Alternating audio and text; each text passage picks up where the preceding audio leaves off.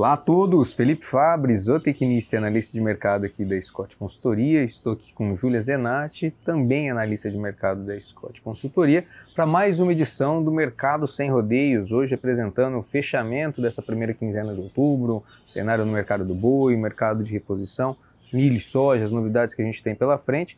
Para começar o nosso papo, vamos falar sobre o mercado do boi, né, Júlia?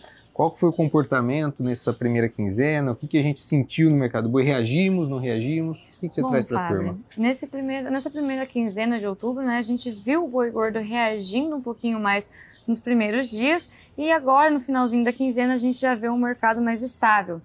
E aí, junto a disso, né, a oferta no mercado também se encontra um pouquinho mais enxuta comparado ao mês anterior, fazendo com que os frigoríficos encurtem um pouco mais suas escalas, principalmente aqueles frigoríficos que não atendem o mercado exportador, que estão aí com suas escalas entre 5, 7 dias no máximo. E esse cenário tem refletido também em alguns ajustes positivos é, na carne com osso e também no atacado desossado. Mas o que a gente vem acompanhando, Fábio, é que esse ajuste do varejo é muito mais por conta de algumas promoções pontuais, principalmente por conta do feriado, né, que aconteceu Uhum. nesse último dia 12 de outubro, que na quarta-feira, feriado Nossa Senhora. Aparecida. E com isso, é, é, foi uma tentativa de atrair o consumidor doméstico, né? Mas, no geral, é, os preços tendem a continuar firmes ali por parte do varejo, porque eles estão tentando ali é, reconstruir sua margem de segurança, sua margem de comercialização. É, ano passado e em 2020 a gente viu o varejo com uma margem bem apertada, 2021, por conta do aumento dos preços, né, do, do- do custo com a aquisição da matéria-prima e Uhum. isso não conseguiu ser repassado ao consumidor hoje com essa arroba mais pressionada para baixo e com os preços no atacado um pouco mais frouxos, né, acaba Uhum. dando para se trabalhar com preços menores e ainda com uma margem relativamente Sim. melhor. Então, só para a gente fechar a questão aí, boi gordo deu uma subidinha, mas nada que indique uma alteração nos fundamentos, Nada né? que indique uma Foi mais alteração. Algo pontual, até porque nós estamos entrando naquele período é, de saída de primeiro giro e entrada para a oferta do gado de segundo giro em maior volume. Agora, na segunda quinzena, a gente já deve sentir um pouco mais de gado chegando para esse segundo giro, né? A oferta de gado de segundo giro aumentando. E isso deu uma, é, uma pressionada em algumas indústrias compradoras, mas nada que mude o fundamento. A gente não acredita em uma retomada de preços, até porque tem um outro cenário que é o cenário exportador, né? A gente está vendo hoje exportação indo muito bem, né? Muito bem. Você vai trazer os números aí para nós, mas acho que China dando uma pressionada. O que, Uhum. que você traz para nós com relação a esse cenário? Bom, justamente como o Fábio falou, por conta da situação econômica atual chinesa, né, eles vêm sendo um pouco mais firmes nas negociações. A gente já teve é, uma queda no preço pago pela carne exportada em relação ao mês anterior e pode ser que os volumes sejam reduzidos também, por, causa, por conta tanto do Dia Nacional da China, que, que é, faz com que essa janela né, de compras deles se, encur, se encurte um pouquinho. E também o que traz para a gente uma, um adiantamento nas negociações por parte da China é o Ano Novo Chinês, que é um período em que a China geralmente se encontra fora das compras, né? Então, o que eles tinham que ter comprado, acho que naturalmente já deve ter, É, deveria ter sido comprado, né? Isso, quando a gente olha para o próximo ano, para 2023, esse ano novo ele vai ser um pouco mais cedo do que usualmente é. E a gente viu agora em agosto e setembro 203 mil toneladas Uhum, de carne bovina in uhum. natura sendo embarcadas. Foram os maiores volumes da, da história para meses é, únicos, né? Batendo recordes aí, né? Exatamente. Então, quando a gente pega para levar em consideração, talvez a China já venha com uma janela de compra mais Uhum. forte agora em agosto e setembro, e aquela janela que seria para outubro, novembro, eh, vai seguir com volumes relativamente bons, mas vem pressionando já os preços, como você bem comentou. Isso é uma coisa que a gente tem que Sim. ter no radar, porque com China pagando menos e um consumo doméstico que, mesmo que venha melhor, né, não deve sustentar aí um- uma É. virada de chave no mercado do boi gordo. Com certeza. A expectativa é que o consumo esteja melhor. É aquele hábito, né, do final de ano, tem as festividades, esse ano tem Copa do Mundo, então o consumo pode vir melhor, mas não o suficiente para sustentar é, esse, vamos colocar assim, esse déficit, né, que É, o mercado China, né? Uhum. externo vai causar. A China, querendo ou não, aí participou em 67%, representou 67% é, da exportação de carne no mês de setembro.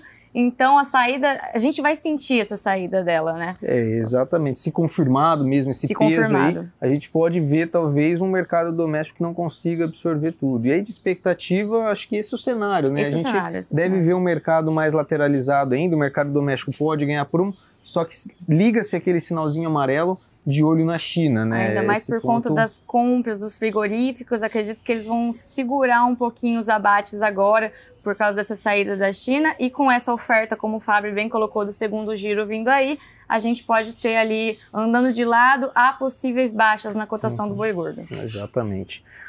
Bom, o mercado de grãos, Acho que para a gente fechar só, essa, essa primeira quinzena ela foi marcada pela divulgação de relatórios da Conab, divulgação de relatórios do USDA, Departamento de Agricultura dos Estados Unidos. A Conab a gente já comentou na primeira quinzena do mês, Uhum. na primeira semana do mês. Hoje a gente traz mais os números com relação ao Departamento de Agricultura dos Estados Unidos. A gente já sentia aí uma expectativa de redução na, na produção, tanto de, de milho quanto de soja por lá, muito em função de queda de produtividade nas lavouras e esse quadro se confirmou no relatório de oferta e demanda que eles divulgaram no último dia 12 de outubro, eh, com a soja norte-americana sendo reduzida em quase 2 milhões de toneladas, passamos aí uma produção de 117,3 milhões para a soja norte-americana na safra 22-23, e do lado do milho, uma queda aqui um pouquinho mais, mais comedida, de 1,2 milhões de toneladas. No último relatório, o departamento já havia reduzido quase 10 milhões de toneladas de milho, agora reduziu mais 1 milhão de toneladas.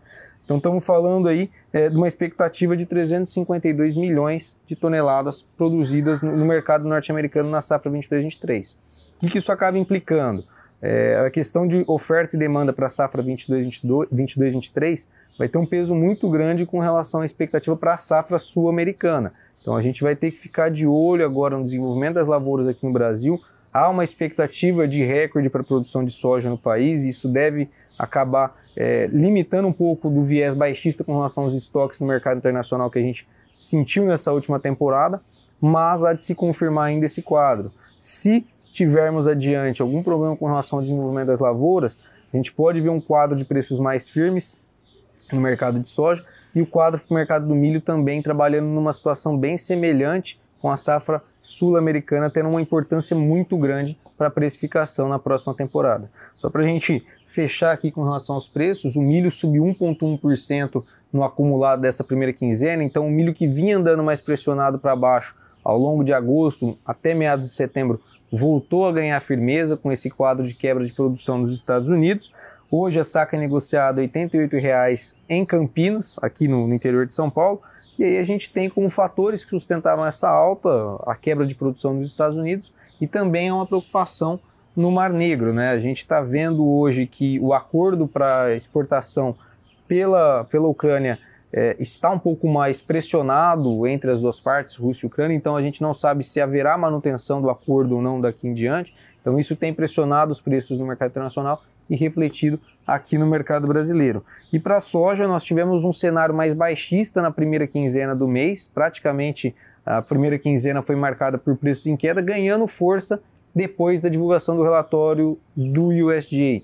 Então nós tivemos aí uma pressão baixista puxado principalmente por uma queda na, na produção, na, na, procura, desculpa, na procura por soja, uma demanda mais comedida, ou principalmente no mercado financeiro, pessoal se afastando, afastando dos ativos de alto risco, como a soja, por exemplo, isso pressionando os preços para baixo, refletindo aqui no Brasil. Só que com o quadro de menor produção nos Estados Unidos e a, a, a expectativa, o peso aqui com relação à safra brasileira, os preços voltaram a ganhar força e fecharam no tete a tete. A saca de soja chegou a ser negociada a 179 reais no Porto de Paranaguá, encerrou a primeira quinzena negociada a 188 reais, mesma referência do começo do mês, com esse quadro que a gente acabou comentando. Então a gente deve ver adiante um cenário com uma oferta chegando mais forte no mercado internacional, podendo tirar um pouco do, dessa pressão altista, mas um quadro de estoques no, no, a nível global para a safra 2022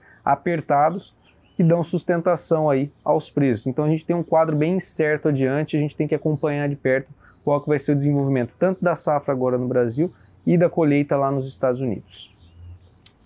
Bom, é isso que, a gente isso, ia né? trazer para vocês hoje. Muito obrigado para quem nos assistiu. Até a próxima. Obrigado, pessoal. Até breve.